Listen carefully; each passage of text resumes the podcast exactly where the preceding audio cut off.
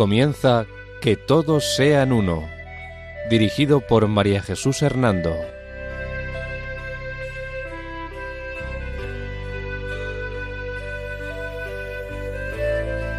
Buenas tardes, queridos oyentes de Radio María.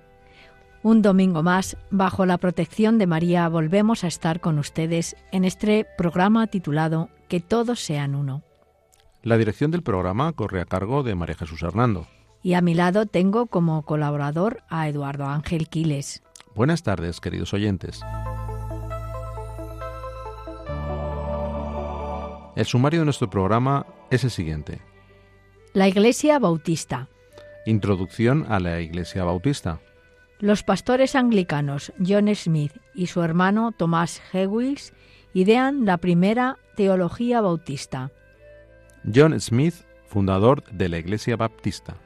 Infancia de John Smith. Ministerio de Smith como miembro de la Iglesia Anglicana. La nueva confesión de fe de John Smith. John Smith libera una comunidad puritana. Smith dedica un tiempo prolongado al estudio bíblico. John Smith desarrolla las ideas fundamentales de la teología bautista. Los oficios más importantes de la Iglesia de los Bautistas. Normas de financiación de la Iglesia Bautista. Tomás Helwis escribe contra los menonitas. John Smith desarrolla la temática del ministerio de la iniquidad para su iglesia. Smith se pronuncia contra el brownismo, el puritanismo y el papado. Primeras comunidades bautistas en Inglaterra y Holanda. El bautismo y la Eucaristía, puntos fundamentales de la fe bautista. La Iglesia Bautista admite la, la Eucaristía como un simple símbolo. La Iglesia Bautista afirma dos confesiones de fe, la Confesión de Filadelfia y la Confesión de Nueva Hampshire. Prioridad de la temática educativa y sexual para la Iglesia Bautista. El culto y la liturgia en la Iglesia Bautista. Eclesialidad de la Iglesia Bautista. Lugares de culto de los bautistas. Tipo de organización o jerarquía en la Iglesia Bautista. Controversias y crisis dentro de la Iglesia Bautista. Estadísticas de la extensión y repercusión de los bautistas a nivel mundial. Participación en el movimiento ecuménico de la Iglesia Bautista.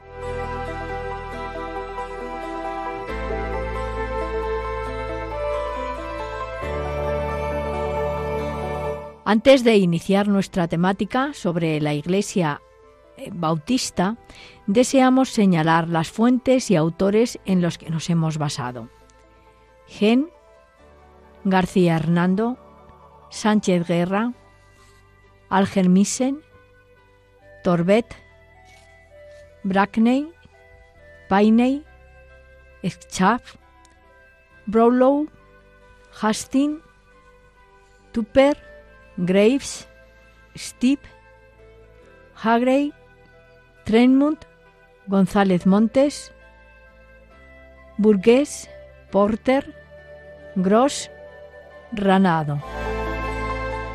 María Jesús, en el sumario del programa nos has dicho que nos ibas a hablar sobre la Iglesia Bautista. Me parece fundamental saber un poco al principio de todo mm, por qué razón este nombre, de dónde viene este nombre. Sí, Eduardo, verás, mm, la palabra bautista viene del griego baptizen, bautizar.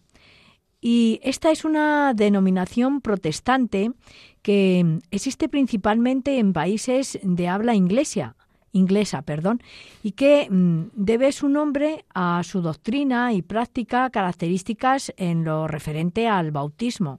Sí, pero perdona, una cosita. Eh, ¿Esta iglesia tiene algo que ver con los anabaptistas que hemos abordado en temas anteriores? Sí, sí, en programas anteriores hemos abordado efectivamente a los anabaptistas. Es verdad que tienen algunos parecidos, la iglesia bautista con la iglesia anabaptista, eh, desde el siglo XVI, pero eh, aunque tienen algunas semejanzas, no son lo mismo. Eh, los orígenes de las comunidades bautistas actuales pueden verse en las diversas ramificaciones del eh, congregacionalismo protestante que se da a comienzos del siglo XVII. Y dinos, ¿cuándo se podría decir que fue creada la primera congregación bautista? Pues mm, según la propia Iglesia Bautista, la primera habría sido organizada a principios del siglo XVII y casi en sus inicios la denominación fue eh, dividida mm, por un lado en anima, a, arminanos o bautistas generales, así llamados a causa de su creencia en el carácter universal de la redención de Cristo, y también eh, calvinistas o bautistas particulares, quienes mantuvieron que la redención de Cristo estaba destinada solo para los elegidos. Pero eh, el origen de los bautistas eh, a nivel general está relacionado fundamentalmente con el nombre de, de John Smith. John Smith era pastor de la iglesia de Gainsborough en Wisconsin y el cual había sido separado de la Iglesia de Inglaterra. Además, John Smith sostenía que la Iglesia del Nuevo Testamento debía estar eh, constituida por cristianos plenamente conscientes de su fe y comprometidos con ella. Y por consiguiente, eh, según él, no tiene sentido bautizar a los niños en su infancia, sino bautizarles eh, cuando ya son conscientes más adultos, ¿no? Más conscientes realmente de, de su fe y del compromiso que esta fe supone. Entonces entiendo, María Jesús, que según Smith, el bautismo solo debía administrarse a las personas que hayan dado prueba, una prueba de fe consciente y, por supuesto, comprometida, ¿no? ¿No es eso cierto? Así, eh, así es, Eduardo. Y de este pensamiento es de donde toma principalmente sentido la denominación de esta iglesia protestante bautista. Y dinos, ¿cuáles, ¿cuáles son otras características a nivel general que consideras que se pueden destacar del ideal de esta iglesia? Pues mm, eh, verás, creo que también podemos destacar el énfasis que ponen en la experiencia religiosa individual y también la gran importancia que dan a la predicación y, a la expresión espontánea y emotiva. Y fueron precisamente estas características las que favorecieron una rápida difusión de esta Iglesia bautista durante el despertar evangélico que se advirtió en Gran Bretaña y en los Estados Unidos en los siglos XVIII y, XIX. Eh, María Jesús, con esto me estás queriendo decir que tuvieron una gran difusión y que se adhirió a esta iglesia un, gran número de adeptos, ¿no? Efectivamente, Eduardo. Esta iglesia evangélica bautista se convirtió en una de las ramas principales del protestantismo, que como ya te indicaba anteriormente, fue iniciado en el año 1609 por los pastores ingleses anglicanos John Smith y Thomas Helwys. De hecho, en el momento actual, esta iglesia protestante eh, cuenta con unos 170 millones de creyentes. Vaya, por cierto, me has dicho que los fundadores principales de esta iglesia fueron John Smith y, Thomas, y Thomas Helwys. Pero, ¿qué nos puedes decir de ellos? Pues eh, si te parece bien, voy a comenzar hablándote primero del protagonista principal, que es eh, John Smith. Pues mm, comenzando por su cronología eh, biográfica, podemos decir que mm, era hijo de John Smith también, se llamaba como él, su padre, un hombre con bastantes posesiones en Stanton Lee Steeple, un pueblo ubicado en la región de Nottinghamshire, en Inglaterra. Eh, se calcula que Smith nació en el año 1565 y vivió hasta el año 1612. El hecho de ser de una familia pudiente, eh, pues parece ser que es lo que le permitió hacer estudios superiores en la universidad y también completó allí su formación teológica en el Christ's College de Cambridge. Me estás diciendo, María Jesús, que Smith eh, nació en Inglaterra. Mm, deduzco entonces que era anglicano, ¿no? Sí, sí, sí, Eduardo, eh, efectivamente, él era anglicano. De hecho, en el año 1594, Smith fue ordenado como sacerdote anglicano. Él, además de su ministerio como sacerdote anglicano, también fue profesor y durante esta etapa tuvo un acercamiento al movimiento puritano calvinista, dada su amistad con, con su antiguo tutor, Francis Johnson, que pertenecía a este movimiento puritano. Y dinos, ¿cómo fue su experiencia ministerial como sacerdote anglicano? Parece ser que poco después de su ordenación en la iglesia anglicana, tuvo una crisis vocacional en esta iglesia y para que pudiese discernir mejor su fe, pues eh, fue enviado a Holanda. Estando allí, en Holanda, como párroco de una pequeña comunidad en Lisconshire, se dedicó también al estudio profundo de, de la Sagrada Escritura. Y dinos, María Jesús, ¿cuánto tiempo duró su discernimiento en esta comunidad? Mm, duró, eh, según cuentan eh, mm, en su biografía, unos dos años, pero después de este periodo decidió romper definitivamente con la Iglesia anglicana. Este hecho hizo que su comunidad anglicana, eh, bueno, hasta cierto punto es comprensible, ¿no? Se pusiera contra él pues cuentan que estando allí decidió hacer algo que iba contra la doctrina de, la Iglesia anglicana también, o sea que con mayor motivo se, se pusieron contra, contra él. Ah, sí, dinos qué fue lo que hizo. Pues dudó de la veracidad del bautismo que había recibido de niño eh, y como consecuencia de ello se inventó y recitó una nueva confesión de fe y se volvió a bautizar a sí mismo, fíjate. ¿Y cuál fue esta nueva confesión de fe que hizo John Smith? Él aseveró, y te digo sus propias palabras, que el bautismo no es el lavamiento con agua, sino que el bautismo del Espíritu, la confesión de la boca y el lavamiento con agua. Por ello, ante este acto tan contrario a la fe de la Iglesia, hizo que incluso aquellos que como él estaban contra la Iglesia estatal de Inglaterra se escandalizaran de su confesión y de su actuación y lo, apodaron con el nombre de Auto Bautista.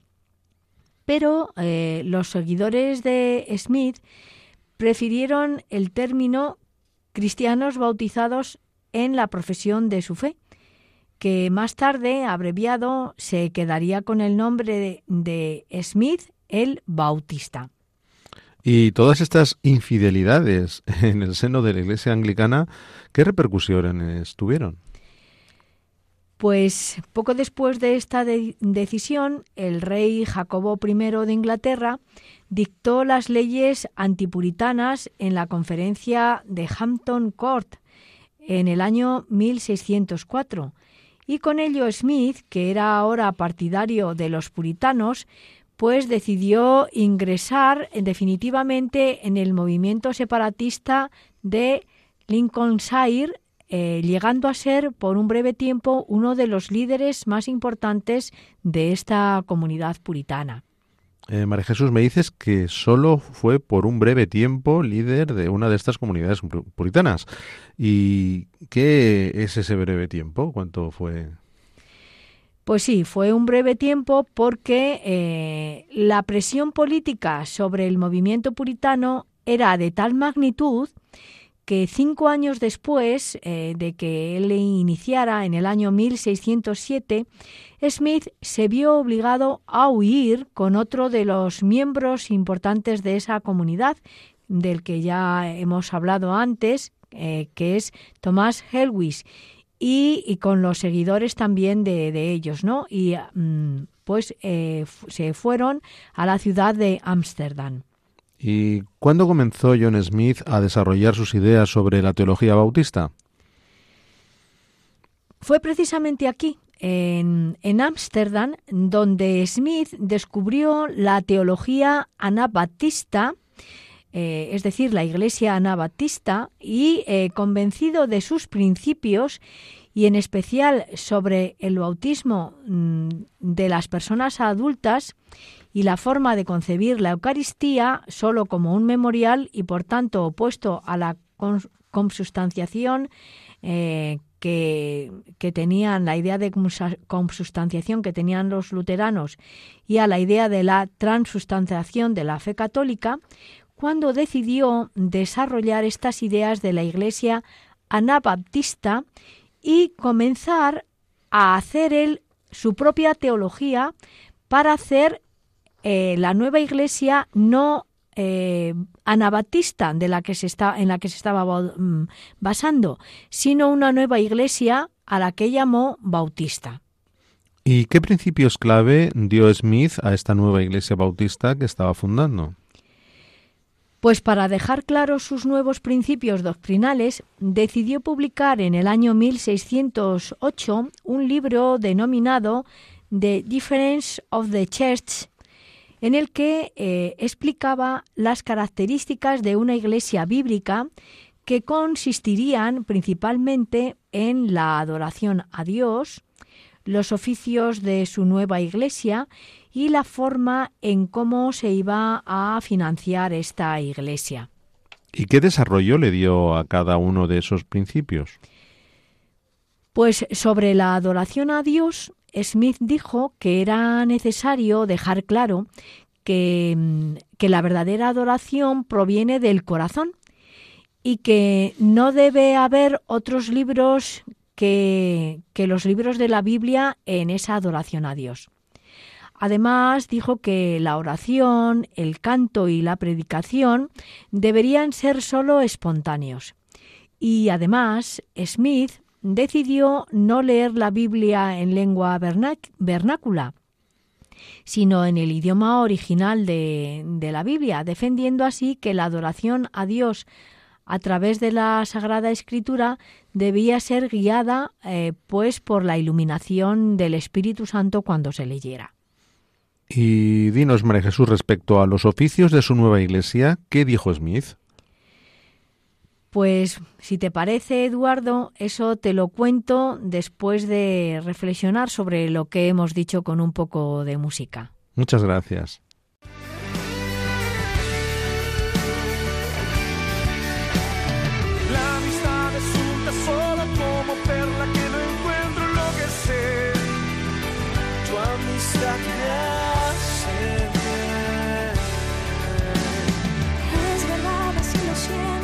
despair.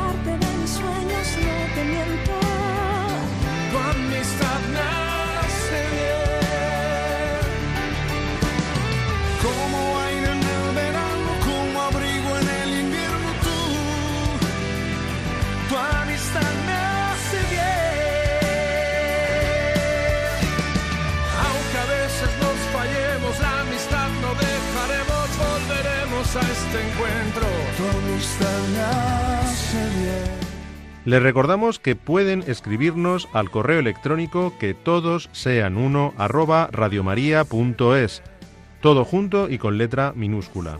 Repetimos, que todos sean uno arroba radiomaria.es.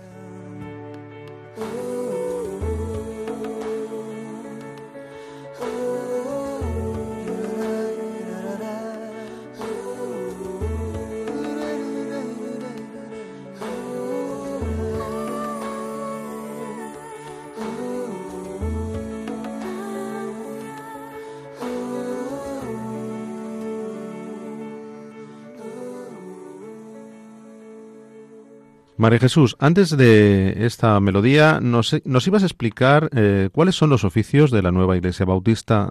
Adelante, dinos. Sí, verás, Eduardo. Smith eh, reinstauró el esquema primitivo de los oficios eh, de, la Iglesia de la Iglesia anglicana, ¿no? Los cuales son el pastor y el diácono. ¿Y qué, qué normas dio acerca de la financiación de esta iglesia? Pues dijo que el apoyo financiero de la Iglesia mm, debía provenir solo de los miembros y no del gobierno, porque em, si provenía también del gobierno, eso significaba eh, otorgar al gobierno un control sobre la Iglesia. Y por eso él prefería que viniese la financiación solo de los miembros de la Iglesia Bautista. Sí, María Jesús, antes nos habías dicho que Smith, en su época de discernimiento en Holanda, se dedicó durante dos años al estudio profundo de la Biblia. Este estudio supuso la toma de decisiones especiales sobre la doctrina que iba a considerar como fundamental en su iglesia bautista? Eh, ciertamente que sí, Eduardo. En el año 1609, eh, tras un profundo estudio, Smith, con Tomás Helwis y los miembros de su congregación, llegaron a la conclusión de que el bautismo debía ser administrado solo al creyente adulto que de alguna forma em, ha expresado y, ha experimentado eh, su propia voluntad de fe en Jesucristo y ha experimentado esta relación con la persona de Jesucristo.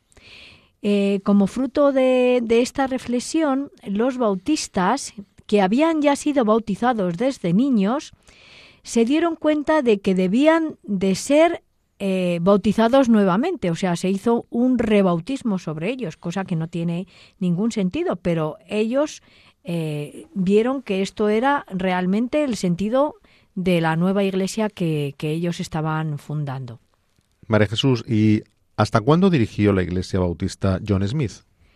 Pues lo hizo hasta su muerte, que tuvo lugar en el 28 de agosto del año 1612 en Ámsterdam. Gracias por haberte detenido a hablarnos del fundador de la Iglesia Bautista. Ahora, si te parece bien, podríamos centrarnos en la historia de la Iglesia como tal. Sí, con mucho gusto, Eduardo. Em, al hablar de Smith, ya hemos comentado que él era anglicano, pero mm, no contento con la doctrina de esta Iglesia, eh, decidió seguir las creencias tanto de los puritanos como de los congregacionalistas. Y por ello la Iglesia Bautista acoge a algunos elementos de, ambas iglesias. Eh, y es decir tanto de la Iglesia anglicana como eh, de los congregacionalistas, ¿no? Y comenzaron su andadura, pues, eh, en Holanda, ¿no? ¿Y cuál podría decirse que es el año fundacional de esta iglesia bautista? Eh, según los miembros de esta iglesia, fue el año 1609, dado que fue en este año cuando un grupo de creyentes adultos se bautizó por segunda vez. Después de este acto, decidieron seguir haciéndolo eh, con todas las personas que eh, deseasen unirse a esta comunidad bautista. ¿Y fue entonces cuando se publicó la primera confesión de fe bautista? No, no, no fue en este momento. Esta primera confesión de la Iglesia Bautista la publicó eh, Helwis, eh, quien, como te decía, eh, comenzó la Iglesia Bautista con Smith en el año 1611. Y después de publicarla en Ámsterdam, regresó a Inglaterra en el año 1612 para fundar una iglesia bautista mm, que él llamó Iglesia Bautista General en Spitalfields, al este de Londres. Además, en este mismo año publicó también eh, otras tres obras importantes que fueron el Arminianismo, eh, que es un tratado sobre sus diferencias con la Iglesia menonita, y una crítica al brownismo, al puritanismo y al papado. Y dinos, María Jesús, ¿podrías explicarnos cuál es el argumento de cada uno de estos escritos de Helwis? Pues verás, el llamado argumento a favor de arminianismo es un tratado breve y sencillo que habla sobre cómo la palabra y las obras y sus decretos no son para condenar a ningún hombre, sino para enseñarles que todos han sido redimidos por Cristo. Y dinos de qué trata su escrito contra los menonitas. En esta obra eh, habla de sus diferencias con las comunidades menonitas y sobre todo habla de la importancia del misterio de la iniquidad. Eh, perdona María Jesús, mm, puede, dices que en su escrito habla sobre el ministerio, perdón, sobre el misterio de la iniquidad. ¿Podrías hablarnos un poco a qué se refiere con esto? Sí, em, la verdad, Eduardo, em, es que hay muy pocos estudios em, acerca del tema de la iniquidad. De hecho, muchos cristianos desconocen incluso el significado de esta palabra, a pesar de ser mencionada en varias ocasiones en la Biblia. Em, verás, al hablar de misterio de la iniquidad, nos estamos o nos estaríamos refiriendo, por ejemplo, al texto del Evangelio de San Mateo que, dice lo siguiente. Eh, lo vamos a leer ¿no? para, para entender bien a qué nos referimos. Dice así el texto de, de San Mateo.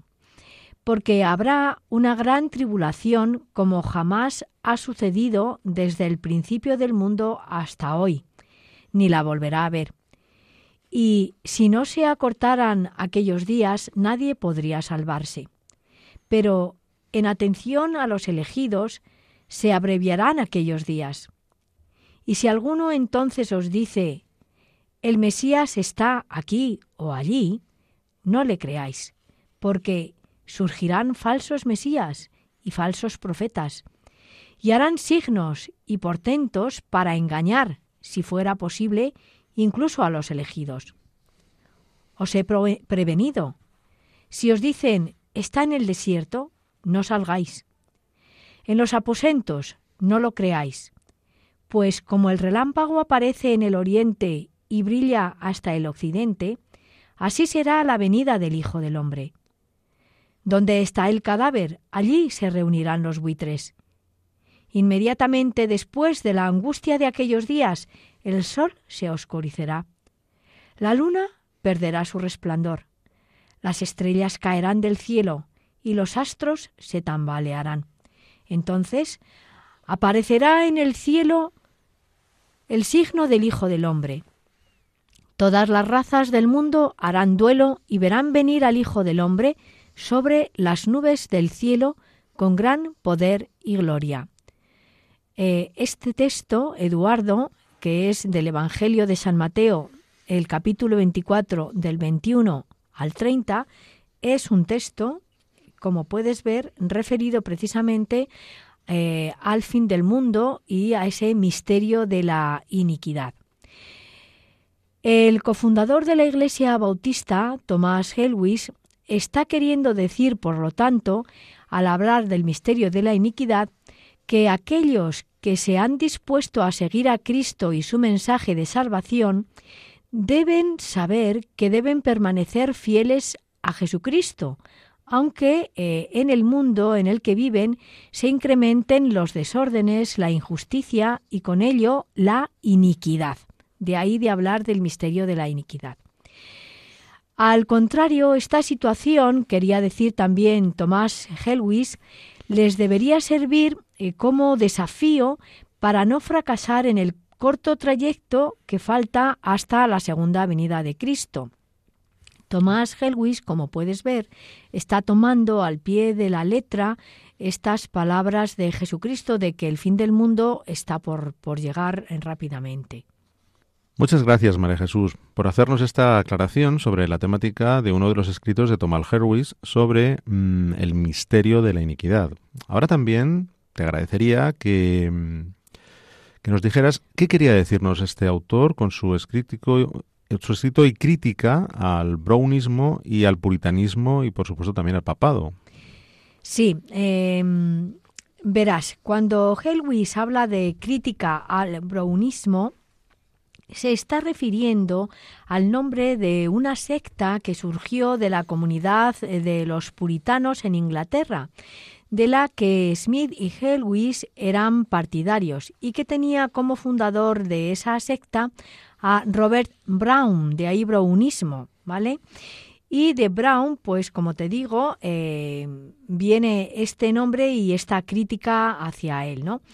Tomás Helwys estaba de acuerdo eh, con los puritanos, pero no con la secta que de ella hizo surgir eh, Robert Brown y por eso le critica a él en sus escritos como critica también a, los escritos del Papa. ¿Y este libro de Thomas Helwys eh, tuvo mucha repercusión en Inglaterra? Eh, sí que la tuvo, Eduardo. De hecho, este libro es uno de los primeros motivos de, libertad religiosa en Inglaterra y en Gales.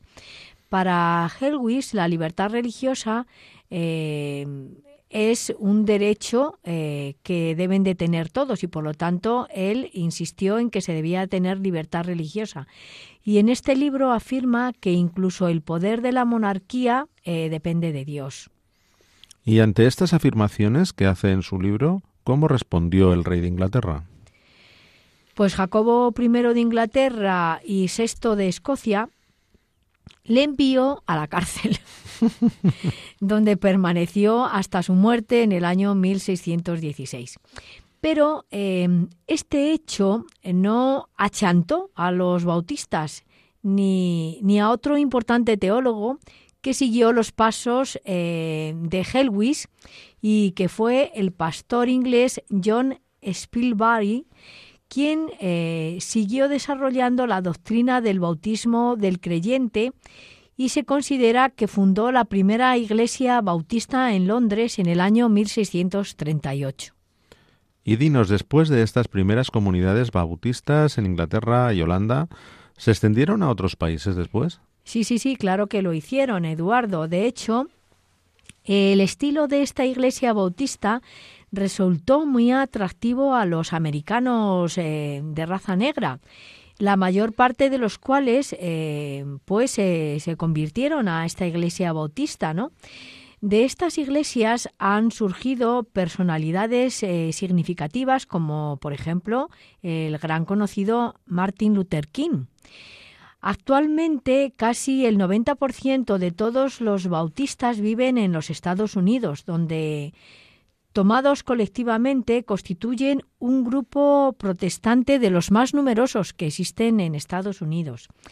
La mayor parte de las iglesias bautistas pertenecen a la llamada Alianza Mundial Bautista, fundada en Londres en el año 1905 para estimular la cooperación entre los bautistas a través de, de todo el mundo.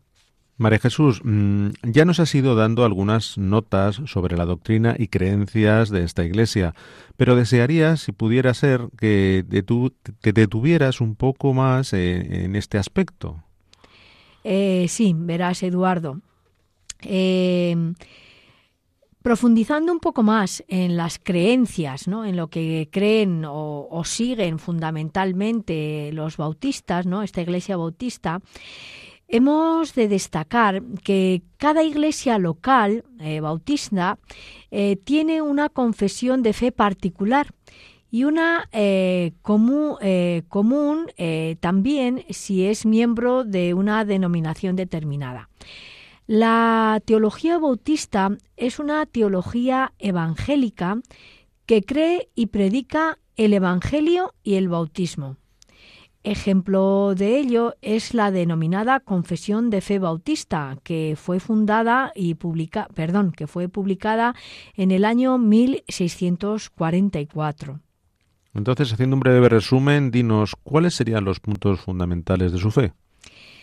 Pues eh, los bautistas sostienen la suprema autoridad de la escritura como norma para la fe y para la práctica todos los credos posteriores, mm, eh, según ellos, son secundarios. Los bautistas consideran que sólo eh, son miembros de la Iglesia de Cristo aquellos que han sido bautizados haciendo una profesión de fe personal. Em, además, eh, em, dicen ¿no? y rechazan el bautismo de los niños como contrario a las escrituras. Eh, según ellos, el bautismo y la Eucaristía eh, los dos únicos sacramentos eh, que son, según ellos, producto de la gracia de Dios, son símbolos, únicamente símbolos, ¿no? El bautismo, dicen ellos, no confiere, sino que simboliza la rehabilitación que, según ellos, se ha tenido lugar en la persona. Y también, pues, mm, con, con estas creencias, ellos defienden que en la Eucaristía Jesucristo no está realmente presente. Según ellos, la cena del Señor es meramente eh, Mm, bueno, un símbolo de la muerte de Cristo como el poder que nutre la vida del creyente. Para los bautistas, la Iglesia, dicen también, es una asociación voluntaria de creyentes comprometidos que se reúnen eh, por Cristo en el Espíritu Santo. También eh, ellos promueven vigorosamente la separación de la Iglesia y el Estado y el derecho a la libertad religiosa. Eh, los bautistas, además, afirman la igualdad fundamental en la vida de la Iglesia de todos los creyentes. Dicen también que cualquier individuo puede celebrar el culto para sus compañeros cristianos y puede participar plenamente en la decisión sobre los asuntos de la comunidad. Defienden también eh, la credencial más importante eh, del pastor bautista, que es su propia conversión religiosa. Apoyan también que cada iglesia local es plenamente capaz de escoger sus propios ministros y de gobernar su propia vida. Y esta autonomía de cada iglesia local, dicen, no pretende ser eh, aislacionista, sino que mm, las comunidades bautistas eh, con, esta autonomía eh, están unidas en federaciones libres llamadas asociaciones o convecciones a nivel regional, nacional y hasta internacional. Asimismo, los bautistas consideran fundamental en su doctrina el compromiso de anunciar el Evangelio y eh, también podríamos decir que para ellos es fundamental en su doctrina la autoridad congregacional o el congregacionalismo, es decir, la separación entre la Iglesia y el Estado. Y dinos, María Jesús, ¿esta Iglesia Bautista reúne también a otras corrientes o comunidades? Sí, también lo hace, Eduardo. En esta Iglesia Bautista se encuentran corrientes teológicas evangélicas, las principales de ellas eh, son eh, teologías conservadoras, fundamentalistas, carismáticas, reformadoras y mm, eh, moderadas o liberales. Ahora bien, no obstante estas corrientes, hemos de decir que las creencias de los bautistas en general Em, son meras declaraciones de opiniones doctrinales para los cuales no es necesaria una aprobación más allá de la convicción personal. Las dos principales eh, confesiones de los bautistas son la confesión de 1688 o confesión de Filadelfia y la confesión de la nueva Hampshire. Eh, la confesión de Filadelfia es la confesión de Westminster presbiteriana modificada en un sentido bautista y que aparecería eh, primeramente en el año 1677 y que fue reimpresa en el año 1688, aprobada por la Asamblea Bautista Inglesa en el año 1689 y adoptada por la Asociación Bautista en Filadelfia en el año 1742. Eh, mm, también eh, es esto, esta circunstancia, lo que explica su nombre actual.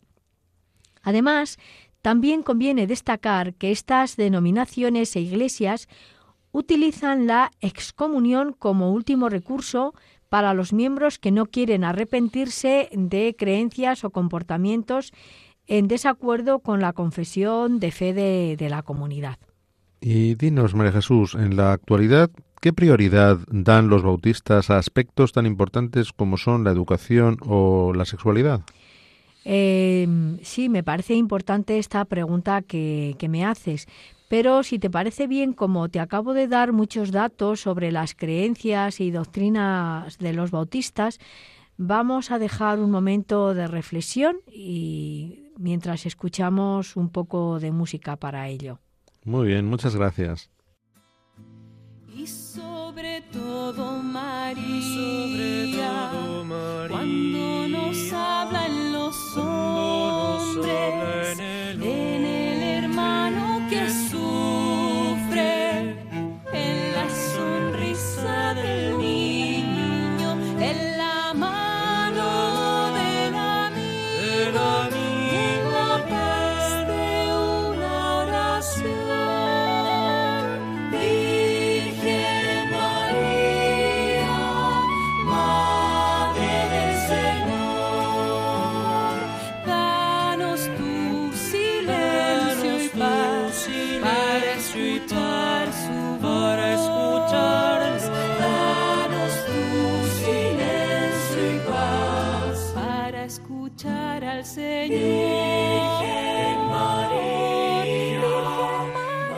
Les recordamos que pueden escribirnos al correo electrónico que todos sean uno arroba radiomaria.es, todo junto y con letra minúscula. Repetimos, que todos sean uno arroba radiomaria.es.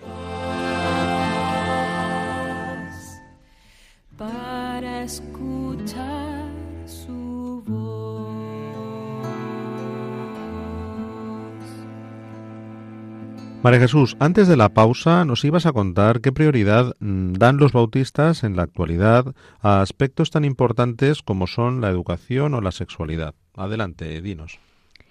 Sí, em, la educación eh, la, tiene una gran importancia ¿no? para ellos. La han dado un papel importante desde su fundación. Em, las iglesias bautistas establecieron escuelas primarias y secundarias y también colegios bíblicos y universidades ya en la década de los años 1680 en Inglaterra y después hicieron lo mismo en los países donde se iban estableciendo. Por consiguiente, siempre han considerado fundamental la formación de la persona y fruto de ello fue la Asociación Internacional de Colegios y Universidades Bautistas que se fundó en 2006 en los Estados Unidos y también eh, la asociación que en el año 2022 contaba con 46 universidades eh, miembros de ella. Eh, como ves, esto supone que le dan una gran importancia. Sí, María Jesús, me alegra que esta iglesia dé tanta importancia a la educación y a la cultura. Y dinos, ¿qué, qué visión tiene de la sexualidad? Pues en materia de sexualidad, varias iglesias bautistas promueven un pacto de pureza entre los jóvenes cristianos bautistas. Siguiendo este pacto, se invita a las personas a participar en una ceremonia pública en abstinencia sexual hasta el matrimonio cristiano. Este pacto a menudo está simbolizado por un anillo de castidad. Además, los bautistas tienen programas como el Through Love Ways, fundado en 1993 por la Convención Bautista del Sur de los Estados Unidos y que se ha desarrollado para apoyar eh, los compromisos. Asimismo, en las iglesias bautistas se alienta a los jóvenes adultos y a las parejas no casadas a casarse temprano para experimentar la sexualidad según la voluntad de Dios. Algunos libros están especializados en el tema, como por ejemplo el libro El acto matrimonial. Y también tienen el libro sobre la belleza del amor sexual, publicado en el año 1976 por el pastor bautista eh, Tim Leigheit y su esposa Billy, Biller Lagheit, quien fue pionera en la enseñanza de la sexualidad cristiana como un regalo de Dios y parte de un floreciente matrimonio cristiano. Gracias, María Jesús. Me alegra saber que mm, a la Iglesia Bautista le preocupan y se ocupa de estos dos temas tan importantes en la sociedad actual como son la educación y la sexualidad. Ahora te pediría que le dediques un espacio al tema del culto y la, liturgia en esta Iglesia Bautista. Eh, sí, con mucho gusto, Eduardo.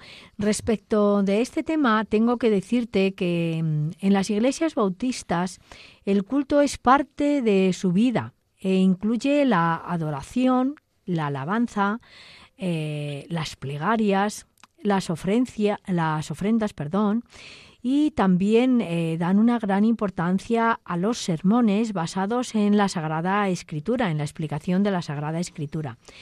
Además, en muchas iglesias hay cultos adaptados para niños y también para adolescentes. ¿Y en esta liturgia, eh, esta liturgia es participativa y emotiva en sus expresiones? Sí, es muy participativa y muy emotiva. Em, en, las iglesias bautistas, eh, el énfasis de la experiencia religiosa individual eh, es muy importante y por eso, pues, se da una gran em, expresión e importancia a la predicación y a, esa espontaneidad emotiva. Y dinos, ¿cómo celebran los sacramentos? Podríamos decir que el sacramento del bautismo en nombre de la Trinidad es el único que mantiene en heredado de la tradición de la Iglesia católica. En el rito de la celebración del bautismo aceptan la inmersión como la única modalidad válida de bautismo. Y los niños que mueren antes de la edad de responsabilidad los consideran también salvados por Dios. Y dinos, ¿celebran la Eucaristía? Mm, bueno, pues la Eucaristía como sacramento no lo celebran.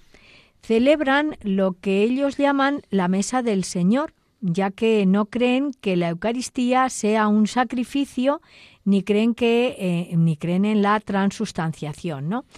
La Iglesia Bautista considera que la Eucaristía es solo para mm, los seguidores de Cristo y hablan de una comunión cerrada eh, porque solo admiten a la mesa del Señor a los miembros conocidos de la Iglesia aunque es verdad que la comunión abierta ha sido practicada extensamente en la Iglesia y está ganando terreno entre los bautistas americanos.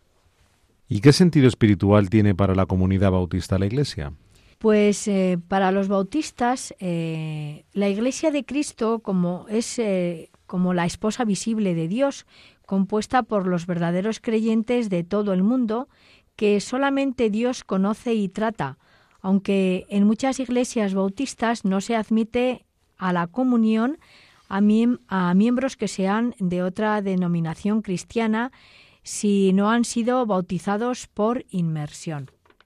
Y dinos, María Jesús, en esta iglesia que se considera elegida por Cristo, ¿qué tipo de formación exige a sus pastores y dirigentes de sus comunidades? Lo primero que exige eh, es que la persona se sienta llamada por Dios para ejercer este servicio eclesial de ser pastor, ¿no? De guiar y dirigir a la iglesia. Aquella persona que manifiesta esta llamada es ayudada y apoyada por la congregación en sus estudios teológicos y en su manutención. Gracias por hablarnos del sentido eclesial que tiene esta iglesia. Ahora me gustaría saber qué espacios de culto suelen tener las iglesias bautistas. Los lugares de culto eh, suelen ser edificios eh, o grandes edificios o mm, salas más pequeñas de oración o templos medianos. ¿no? La arquitectura con la que están decorados estos edificios es em, bastante sobria y la cruz latina es uno de los únicos símbolos espirituales que generalmente se pueden ver en el edificio de una iglesia bautista. También la Iglesia Bautista eh, cuenta con grandes eh, mm, campus, ¿no? O lo que ellos llaman mega iglesias, ¿no? Y asimismo algunos de sus cultos tienen lugar en auditorios o salas mm, de usos múltiples con pocos símbolos religiosos. Y en este sentir que la Iglesia es esposa de Cristo, ¿Qué tipo de organización o sistema jerárquico le da a sus comunidades? Le da un sistema de organización y gobierno eh, mm, de tipo congregacional, es decir, eh, esto, eh, este ser congregacional le otorga una gran autonomía a las iglesias bautistas locales, eh, dirigidas por pastores formados e instituidos de una forma teológica en institutos teológicos propios. ¿no? Por otro lado, las comunidades bautistas frecuentemente se asocian en organizaciones, asociaciones y convenciones. A su vez, eh, muchas organizaciones nacionales forman parte de la Alianza Bautista Mundial. Además, muchas iglesias bautistas también son miembros de una denominación nacional e internacional para una relación cooperativa en organizaciones comunes para la misión y áreas sociales tal como ayuda humanitaria, escuelas, institutos teológicos y hospitales. Eh, María Jesús, imagino que en esta iglesia, como suele ocurrir en todas las comunidades formadas por personas humanas, también se habrán dado problemas y controversias. ¿Te importaría hablarnos un poco sobre este tema? Eh, claro que sí, Eduardo. En esta iglesia, como dices bien, ¿no? Al igual que en cualquier comunidad eclesial, eh, también se han dado y se dan pequeñas controversias. En respecto de ellas, ah, hablan algunos de sus miembros. Eh, por ejemplo, el pastor bautista Martin Luther King, en su libro del año 1963, String to Love, eh, criticó a algunas iglesias bautistas por su falta de formación teológica, no solo entre sus fieles, sino también en los pastores que dirigían y servían a las comunidades. Y en el año 2018, eh, el teólogo bautista Russell Moore eh, criticó a algunas iglesias bautistas estadounidenses por su moralismo, eh, dado que enfatizaban y condenaban demasiado ciertos pecados eh, personales. Y asimismo, en el año 2020, la Fraternidad Bautista de América del Norte, una región de Alianza Mundial Bautista, se comprometió oficialmente con la injusticia social y se pronunció en contra de la discriminación institucional en el sistema eh, judicial estadounidense. Gracias, María Jesús. Me alegra que esta Iglesia Bautista se exija a sí misma en el tema social y critique su postura cuando no se lleva a cabo en sus comunidades. Quizá ahora podrías darnos algunas estadísticas de la extensión y repercusión de esta Iglesia a nivel mundial. Eh, claro que sí, em, aunque de, forma un poco escueta, creo que podemos señalar que en el año 2010 el movimiento contaba con 100 millones de creyentes. Y en el año 2020, según el investigador eh, Sebastien Fat, eh, el movimiento tendría alrededor de 170 millones de creyentes en todo el mundo. Asimismo, la Alianza Bautista Mundial, según un censo publicado en el año 2023, mm, ha dicho que eh, tenía 246 en denominaciones bautistas miembros eh, en 128 países y 170.000 iglesias y 51 eh, millones de miembros bautizados. Sin embargo, también es verdad que estas estadísticas no son completamente representativas, ya que algunas iglesias en los Estados Unidos tienen afiliación eh, bautista nacional doble o triple. Eh, lo que hace que una iglesia y sus miembros se cuenten por más de una denominación bautista y aumente así eh, pues el número de, de seguidores, ¿no? Gracias, María Jesús. Me llama la atención la extensión de esta iglesia y el gran número de cristianos que pertenecen a ella. Ahora te pediría que nos dijeras cómo participa la Iglesia Bautista en el movimiento ecuménico. Sí, eh, cómo no, Eduardo. Me parece muy importante terminar nuestro programa de la Iglesia Bautista hablando sobre el ecumenismo. Verás, afortunadamente son muchas las comunidades de la Iglesia Bautista que participan en el movimiento ecuménico y además están eh, comprometidas en la reflexión sobre la doctrina bíblica del bautismo.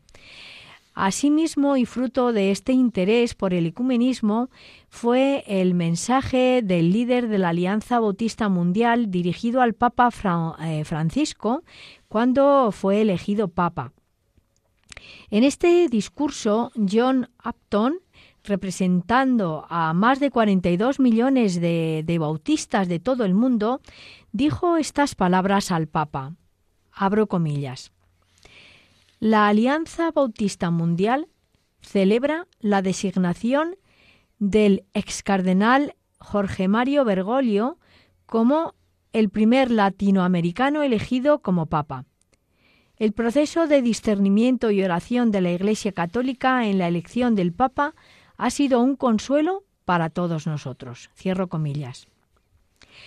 Asimismo, también John Upton eh, se había reunido en 2011 con el Papa Benedicto XVI en la Cumbre de Paz de Asís. Todo ello, como, puedes observar, Eduardo, son importantes muestras de acercamiento y diálogo ecuménico entre la Iglesia Bautista y Mundial eh, y la Iglesia Católica. Pero también eh, la Iglesia Bautista pertenece a, eh, al eh, movimiento mundial de iglesias eh, cristianas, al Consejo Mundial de Iglesias, es decir, que participa también con otras iglesias en el movimiento ecuménico. Muchas gracias, María Jesús, por darnos a conocer el interés de la Iglesia Bautista por el ecumenismo.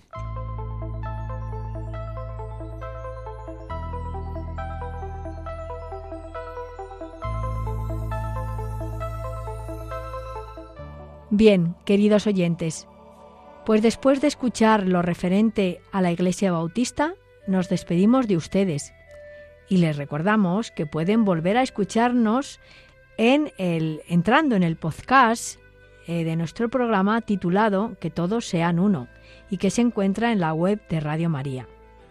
La dirección del programa ha corrido a cargo de María Jesús Hernando. Y a mi lado ha estado como colaborador Eduardo Ángel Quiles.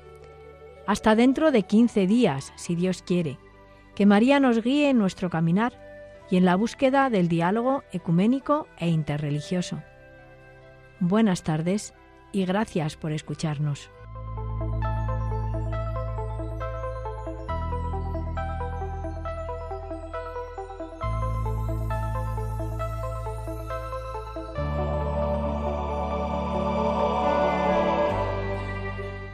Han escuchado Que todos sean uno, un programa dirigido por María Jesús Hernando.